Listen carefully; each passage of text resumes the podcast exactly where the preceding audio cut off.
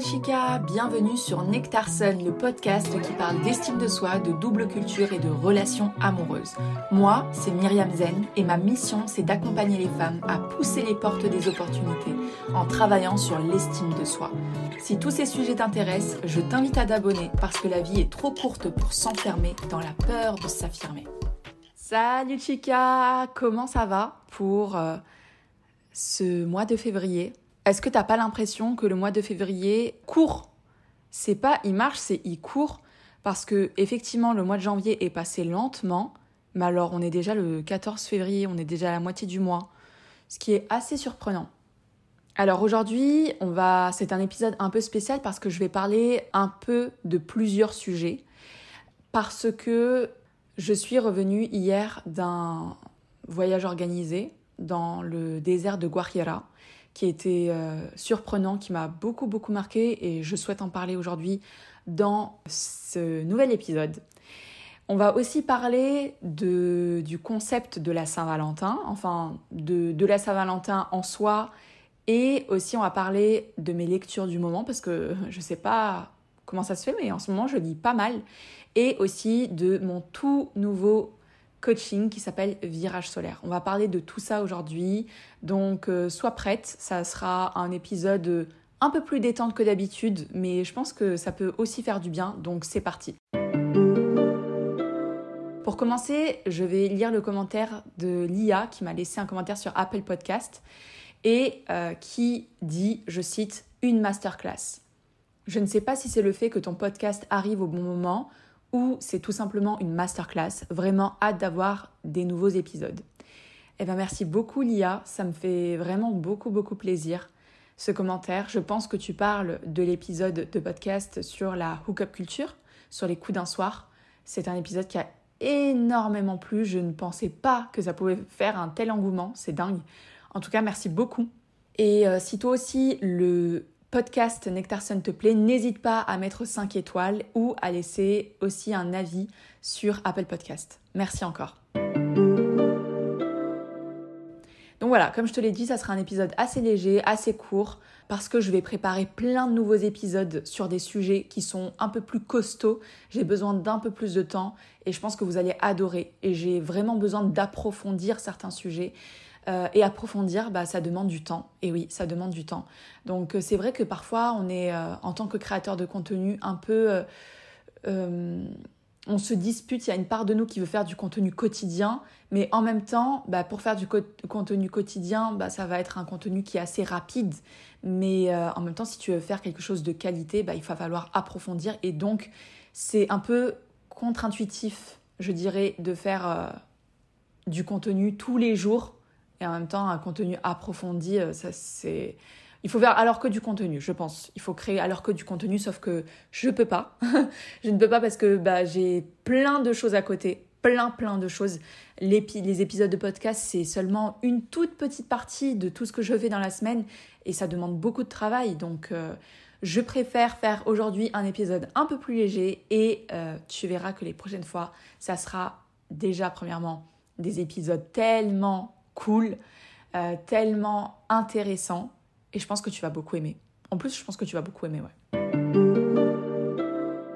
Qu'est-ce qui m'est arrivé ces derniers jours Donc, euh, je suis revenue hier, comme je te le disais, d'une expédition. J'ai passé trois jours dans le désert de Guajira. Euh, le désert de Guajira, c'est à l'extrême nord de la Colombie, d'accord? Et c'est c'est le désert de la Guajira aussi va sur le territoire vénézuélien, le territoire vénézuélien. Et je veux t'en parler parce que j'ai ressenti beaucoup de choses. J'ai été euh, surprise. Euh, ça m'a retourné quand même. Je dirais que ça m'a quand même retourné. Donc je suis partie avec des amis rencontrés à Santa Marta. Ils m'ont proposé de les joindre.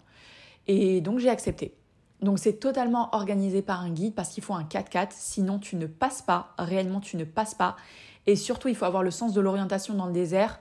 Euh, notre guide qui s'appelle El Capi, n'avait pas de GPS. Je ne sais pas comment il faisait pour se retrouver. Oui, parfois il se suivait entre 4x4, mais c'était vraiment très compliqué.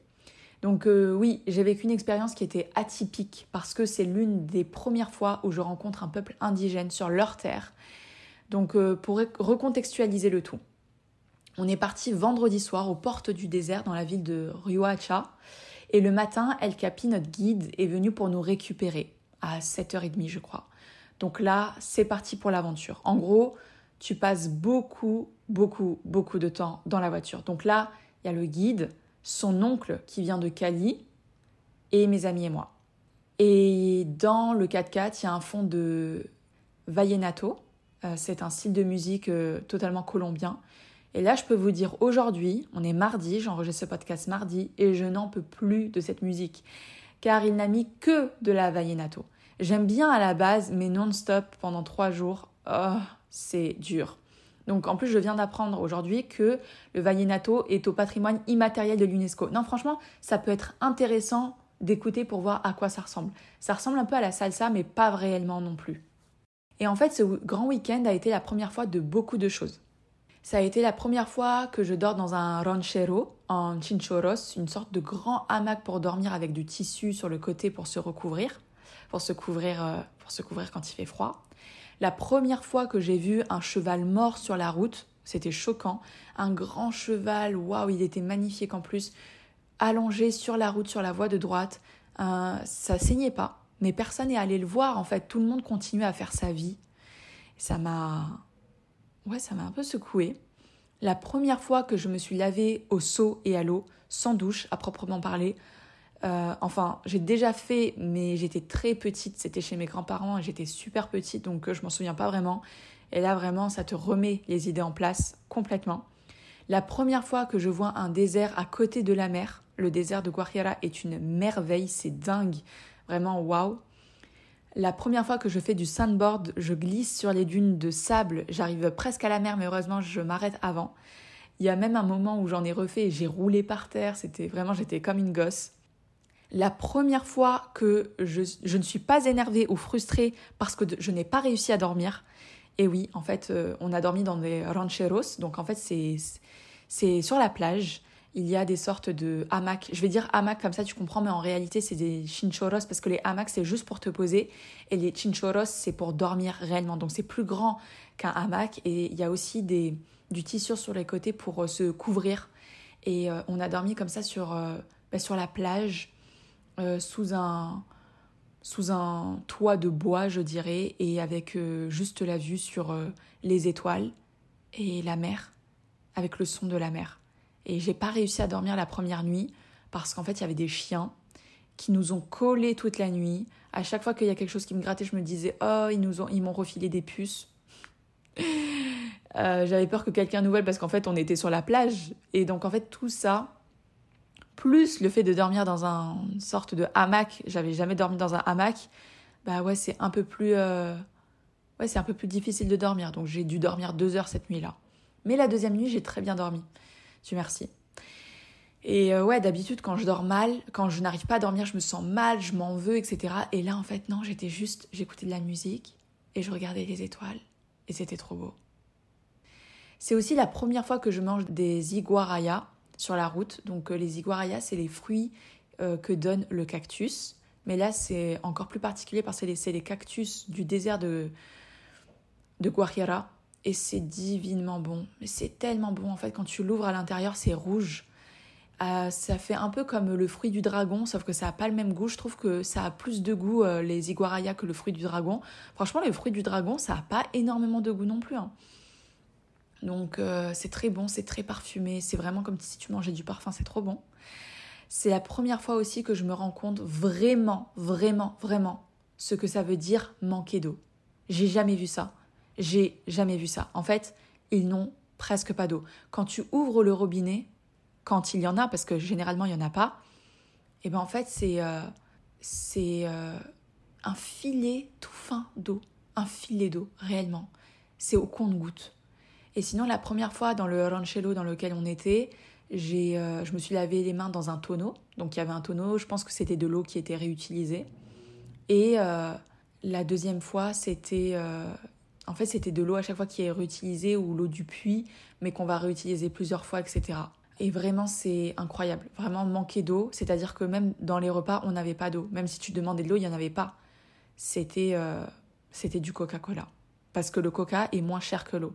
C'est aussi la première fois que je suis, que vraiment je comprends et je j'ai été émergée dans une société matriarcale parce que la culture Wayuu, c'est une culture matriarcale, je vais vous en parler un peu plus tard. Et c'est la première fois aussi que je vois des sauterelles de la taille de ma main, sans déconner, de la taille de ma main, qui sont mortes dans le sable. C'est impressionnant. Et même quand on les voit voler, elles sont magnifiques. J'en ai jamais vu des aussi grosses. Trop belles. Et donc, euh, dans la deuxième nuit, notre hôte, elle nous a raconté sa culture autour du feu. Il y avait ses enfants, sa fille et son fils qui ont dansé euh, les danses traditionnelles, une personne qui faisait du tambour. Et là, ils nous ont montré leur danse. Et à un moment, ils font des figures qui représentent des animaux. Par exemple, le chien. C'était trop beau à voir. C'était trop intéressant. Je, je vous mettrai euh, la vidéo sur, en story Instagram. Et cette communauté, en fait, euh, c'est une communauté indigène qui a survécu à la colonisation espagnole. Je crois que c'est l'une des seules. C'est une communauté qui s'est déplacée dans le nord du pays, donc dans le désert de Guajira. Sauf que c'est euh, le désert de Guajira est complètement inhospitalier à souhait. C'est une communauté d'à peu près 500 000 personnes. Ils vivent dans un désert aride où il ne pleut presque jamais. En fait, je crois, en fait, je ne sais pas si c'est pareil que La Paz ou pas, mais j'ai eu l'impression que c'était quand même pire que la passe parce qu'en fait, ils n'avaient aucun soutien du gouvernement. Aucun soutien du gouvernement.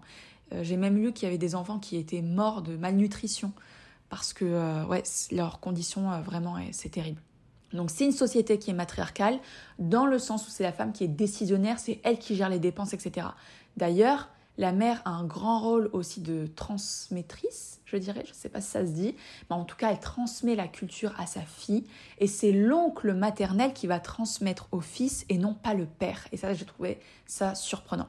D'ailleurs, dès que la fille a ses règles, 11, 12 ans, généralement ça peut être plus tard aussi, elle va être isolée dans une rancheria chez elle, et puis sa mère lui transmettra tout ce qu'elle a à lui transmettre le tissage, les traditions, la culture, etc.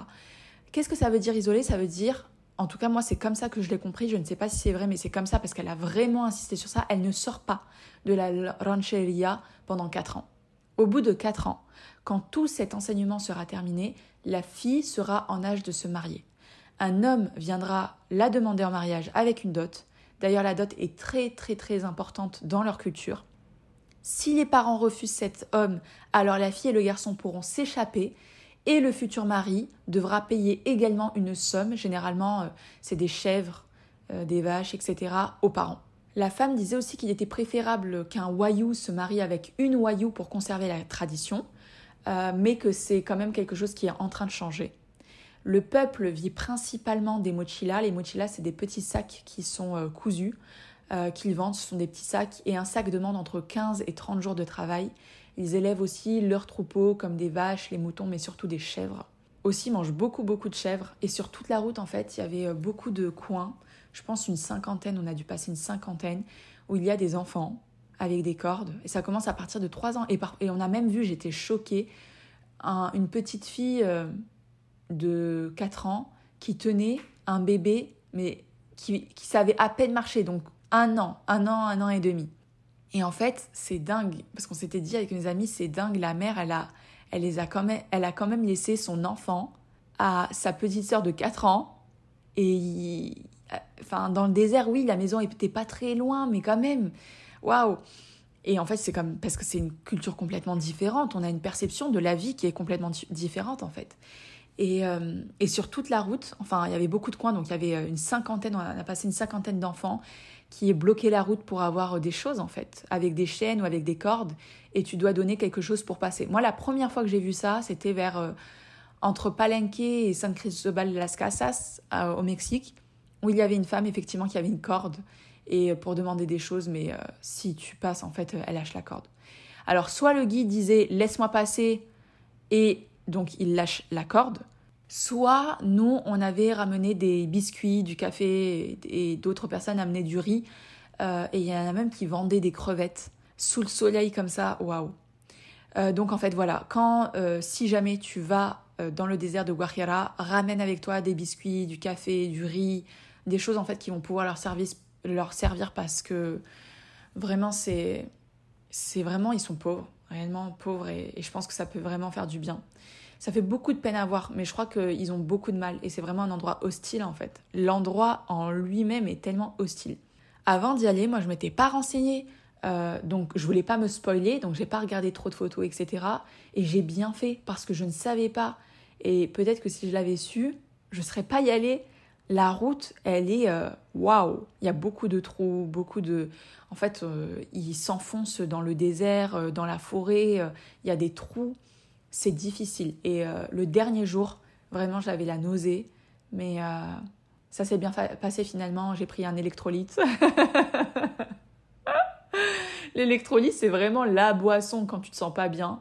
Et euh, je me suis mis au milieu en regardant la, la route. Et ça, ça s'est passé. En tout cas, les Wayuu, c'est un peuple qui est très respectueux de la nature. D'ailleurs, c'est là-bas où j'ai mangé le poisson le plus frit que j'ai jamais mangé euh, en Colombie. Vraiment très très savoureux. Puis ils mangent du riz, des patacones. le patacones, c'est de la banane verte aplatie et frit. Ils pêchent seulement ce dont ils ont besoin, donc ils sont vraiment très respectueux de la nature. Donc hier, je suis rentrée chez moi et je peux te dire que j'ai vachement, vachement apprécié la douche, d'avoir de l'eau qui coule, j'ai déjà été confrontée au manque d'eau à La Paz au Mexique parce que parfois il n'y avait pas d'eau.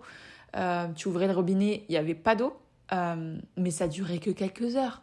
Non, là c'est un peuple qui doit faire constamment avec. Et puis à La Paz, il y avait de l'eau chaude si t'en voulais. Là non, et je l'utilisais même pas parce qu'il faisait tellement chaud. Mais non, là c'est alarmant. Les bouteilles d'eau sont chères. Oui, toi tu vas me dire avec euh, ton regard européen, ouais, mais 1,35€ la bouteille. Non, 1,35€ la bouteille en Colombie, c'est cher, 7000 pesos contre 3000 pesos en, en règle générale, peut-être moins, 55 centimes en vrai. Mais pour nous, en euros, on se dit, euh, avec notre façon de penser à l'occidental, c'est pas grand chose.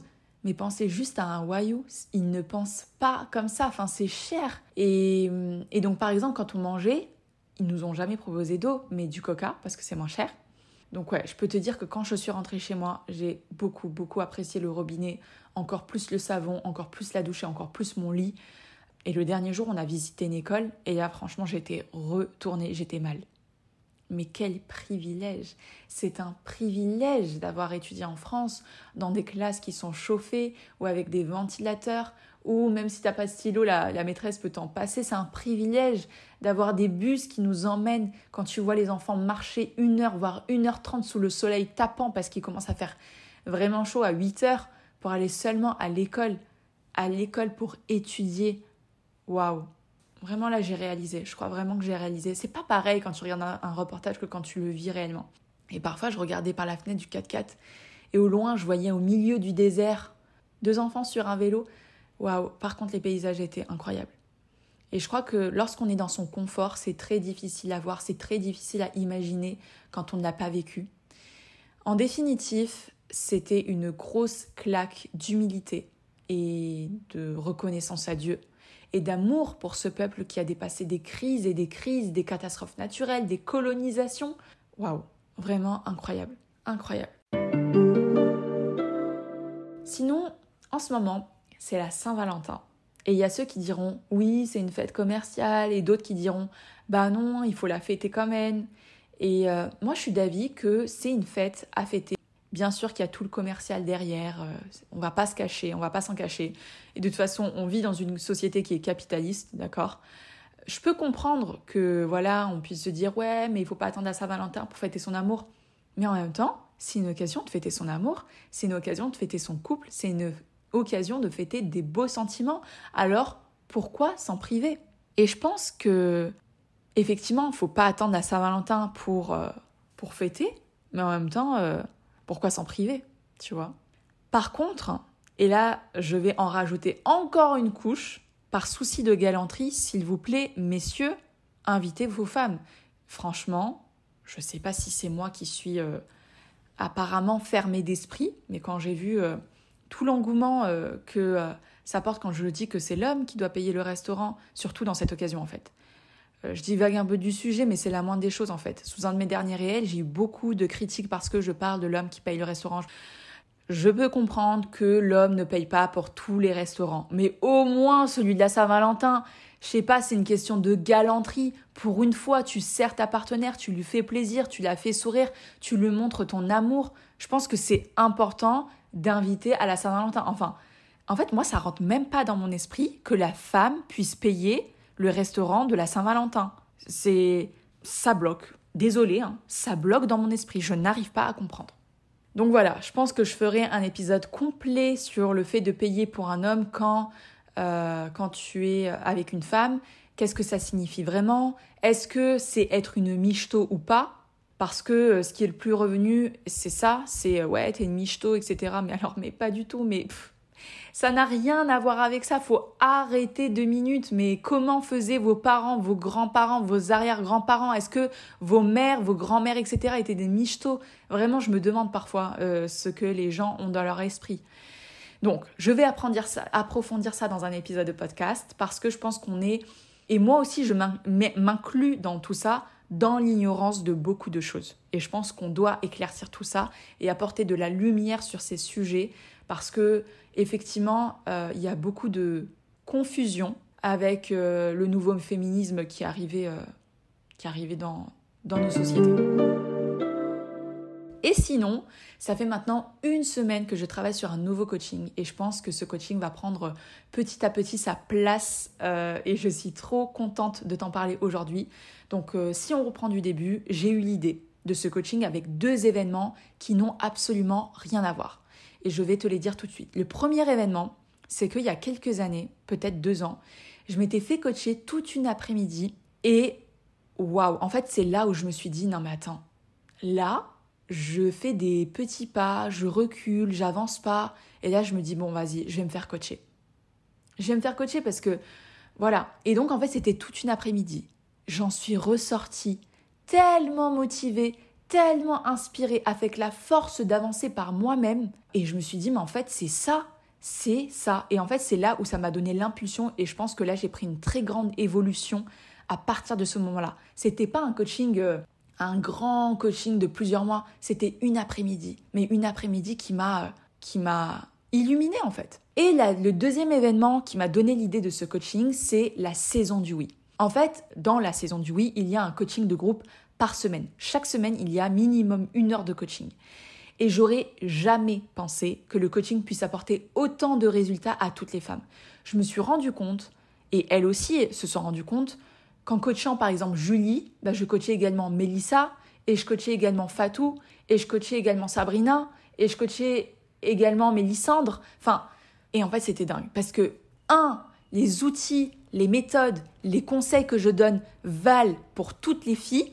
Et deux, les problèmes sont similaires. Et chaque fille peut se trouver dans le récit de l'autre. Et en fait, ça, c'était une, une révélation pour moi. Moi, j'ai longtemps été euh, réfractaire au coaching de groupe. Hein. Et en fait, quand j'ai créé la saison du 8, je me suis dit, mais attends, mais attends, t'es passé, t'as passé plusieurs mois, plusieurs années à côté de ce bijou. Mais ça va pas. Et donc aujourd'hui, j'ai créé Virage solaire. Virage solaire, c'est un coaching de toute une après-midi qui durera minimum 2h30 où je coacherai 5 femmes et là, on va prendre le temps. On va prendre le temps de décortiquer, on va prendre le temps d'aller dans le détail, on va prendre le temps d'apporter des solutions et surtout d'échanger et de se motiver. Chaque mois, il y aura un nouveau virage solaire avec une nouvelle thématique. Là, la thématique que j'ai choisie pour le mois de février 2023, c'est l'amour. Donc aujourd'hui, que tu sois célibataire, que tu sois en couple, divorcé, dans une relation ambiguë, c'est compliqué, etc., tu trouveras ta place. Alors, peut-être que tu te demandes, mais pourquoi je l'ai appelé virage solaire? Je l'ai appelé virage solaire parce que ce n'est pas en faisant exactement la même chose que tu obtiendras un résultat différent. En fait, c'est en faisant à chaque fois la même chose que tu obtiendras toujours le même résultat, tu vois. Donc parfois, il faut prendre des petits virages, des virages d'une après-midi qui peuvent complètement changer les choses. Et je sais que ça a l'air difficile à comprendre, mais je l'ai tellement expérimenté et j'y ai vu tellement de résultats incroyables de la part de mes coachés que je sais que ça peut complètement changer ta perception, le problème dans lequel tu es. Si aujourd'hui tu es en couple et que tu as un problème avec ton partenaire mais que tu ne sais pas comment le gérer, si aujourd'hui tu es célibataire et tu n'arrives pas à faire de nouvelles rencontres, si tu répètes toujours le même schéma dans ta vie amoureuse, que tu ne tombes que sur des bad boys ou des hommes qui finissent par te ghoster, ou si en ce moment tu es divorcé et tu ne sais pas comment rebondir, alors Virage solaire sera parfait pour toi. Parce que tu viendras avec ta question spécifique et en une après-midi, tu ne verras pas seulement ton cas, mais aussi le cas d'autres femmes qui pourront également t'apporter. Et ce qui est super important, bien évidemment, comme dans tous mes coachings, c'est la confidentialité. Tout ce qui se passe dans Virage solaire reste dans Virage solaire. Parfois c'est vrai, on a peur de parler à d'autres personnes, on a honte de ces problématiques et pourtant, à chaque fois que j'ai fait un événement de groupe, à chaque fois, j'étais confrontée à des waouh. En fait, c'était pas si difficile que ça et ça m'a beaucoup plus apporté que je ne le pensais. Et parfois, on pense que ça s'arrangera tout seul. Allez, ma problématique, elle s'arrangera tout seul. Ouais, je me fais, je fais que me disputer avec mon mari pour des broutilles. Euh, ça s'arrangera, c'est pas grave, ça s'arrangera. Ah bon? Mais ça dure depuis euh, deux ans, un an, deux ans, trois ans. Mais on ne fait rien pour arranger les choses. On laisse le temps passer, mais rien ne se passe si on ne décide pas de prendre ses responsabilités et de changer les choses. Alors voilà, dimanche, ce dimanche, il y aura virage solaire. On commencera à 14h et il faudra prévoir toute l'après-midi. Ça sera donc dimanche 19 février ça sera très interactif, ça sera toute l'après-midi. On va pouvoir faire connaissance avant de rentrer dans le vif des sujets. Il reste en ce moment quatre places. Si tu veux prendre ta place ou que tu as des questions, alors n'hésite pas à me les poser et le lien est dans la description de l'épisode. D'ailleurs, quand je faisais encore euh, à l'époque des rendez-vous individuels, j'avais coaché une femme sur une heure. Seulement une heure pour plusieurs problématiques. Elle était même en, je crois qu'elle était vraiment en dépression et quelques semaines après notre rendez-vous d'une heure seulement, elle m'avait envoyé ce message. Ouvrez les guillemets. Coucou Myriam, je voulais te remercier pour le coaching, c'est incroyable. J'en reviens pas et mon mari non plus. Il a vu la nette différence de comportement. Comment je mets beaucoup plus d'actions en place et comment ma confiance en moi est devenue tellement plus grande, mais je comprends vraiment pas comment. Une seule heure de coaching, ça a pu faire ça Mais waouh, merci infiniment.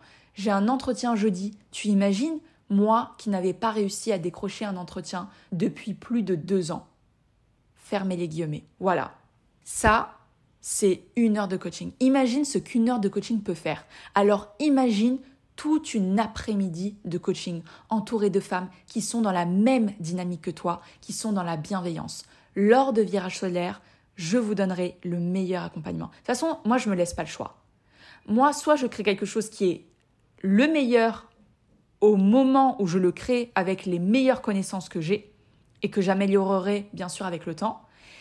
En fait, j'ai envie de créer des services pour tous les budgets. Et c'est comme ça que j'ai créé Virage Solaire. Je sais pas un très gros investissement financier ni en temps. Mais je te le dis, ça peut complètement révolutionner ta vie. Parce que je vais utiliser la même méthode que j'utilise dans les coachings de groupe avec la saison du oui, mon coaching premium. Vraiment, j'ai trop hâte de toute façon de vous apporter tout ça parce que je sais à quel point ça peut vous transformer. Je sais et j'en suis convaincue. De toute façon, je pense que tu me connais assez maintenant. Je suis là pour faire de la qualité. S'il n'y a pas de qualité, c'est pas la peine. Dans le coaching, il y en a pour toutes les bourses. Il y en a pour tout le monde. Mais voilà, pour moi, la qualité première que je recherche quand je crée un nouveau produit, c'est la qualité. C'est la qualité. C'est d'apporter le plus de valeur, d'apporter le plus de réponses personnalisées aux femmes. Euh, s'il n'y a pas de qualité dans mes services, ce serait très inquiétant et je vous encourage à me le dire.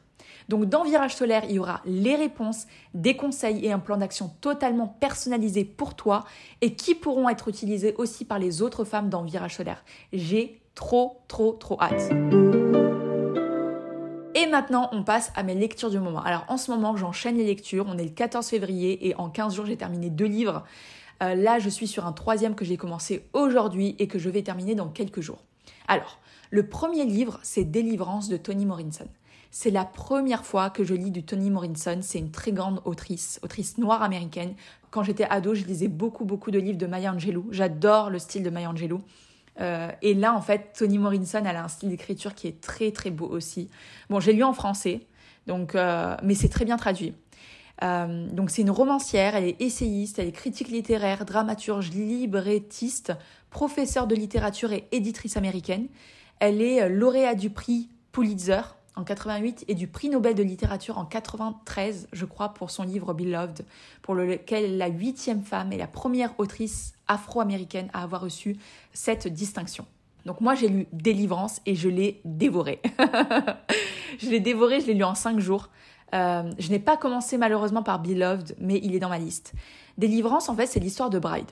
Alors, je cite euh, la quatrième de couverture. La noirceur de sa peau lui confère une beauté hors norme. Au fil des ans et des rencontres, elle connaît doute, succès et atermoiement.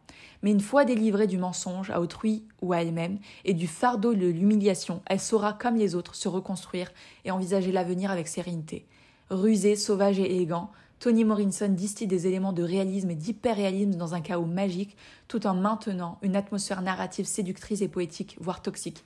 Ouais, en fait, moi, c'est ça que j'ai adoré parce qu'en fait, elle est poétique. C'est. Euh, ouais, il y a beaucoup de séduction dans. J'adore, en fait. J'adore comment elle a écrit le, le, roman. Et franchement, je te le conseille si tu aimes les histoires légères, mais en même temps tragiques, mais en même temps super bien écrites, en même temps la poésie et en même temps l'amour, parce que je pense que Délivrance, ça apporte tout ça. Ça apporte, ça apporte tout ça. Moi, j'ai adoré.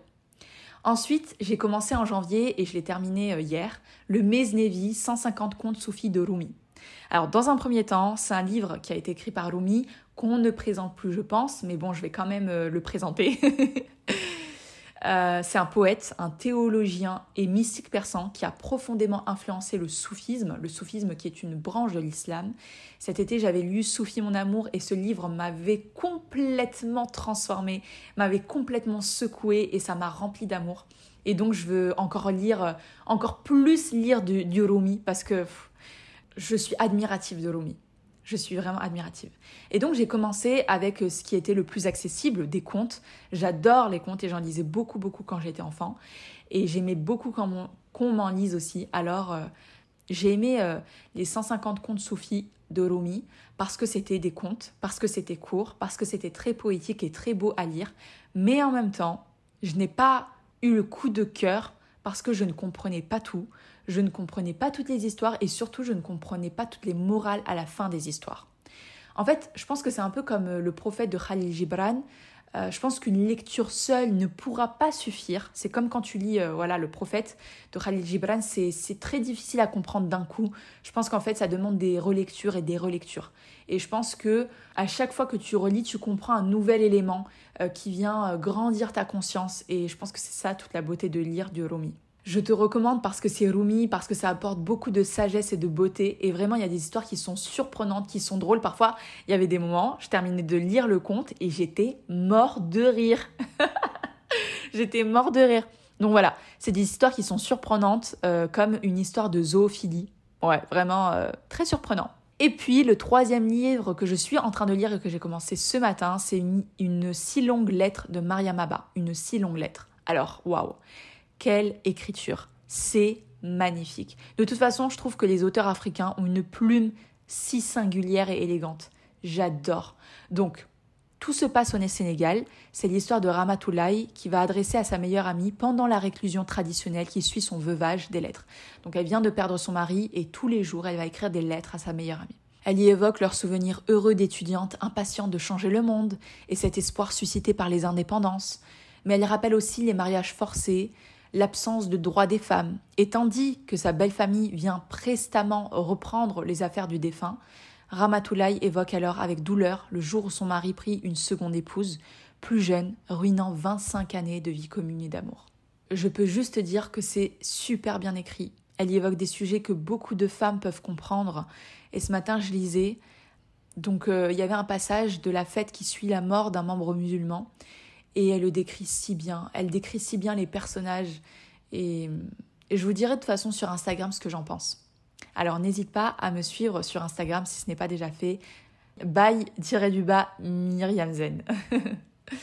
Donc voilà. Si tu es intéressé par le coaching Virage Solaire, je t'invite à te rendre sur le lien dans la description. Si tu as des questions, tu peux m'envoyer un mail et on se retrouve, nous, toutes les deux, tous ensemble, la semaine prochaine pour un nouvel épisode de Nectarsen. Hasta luego, chica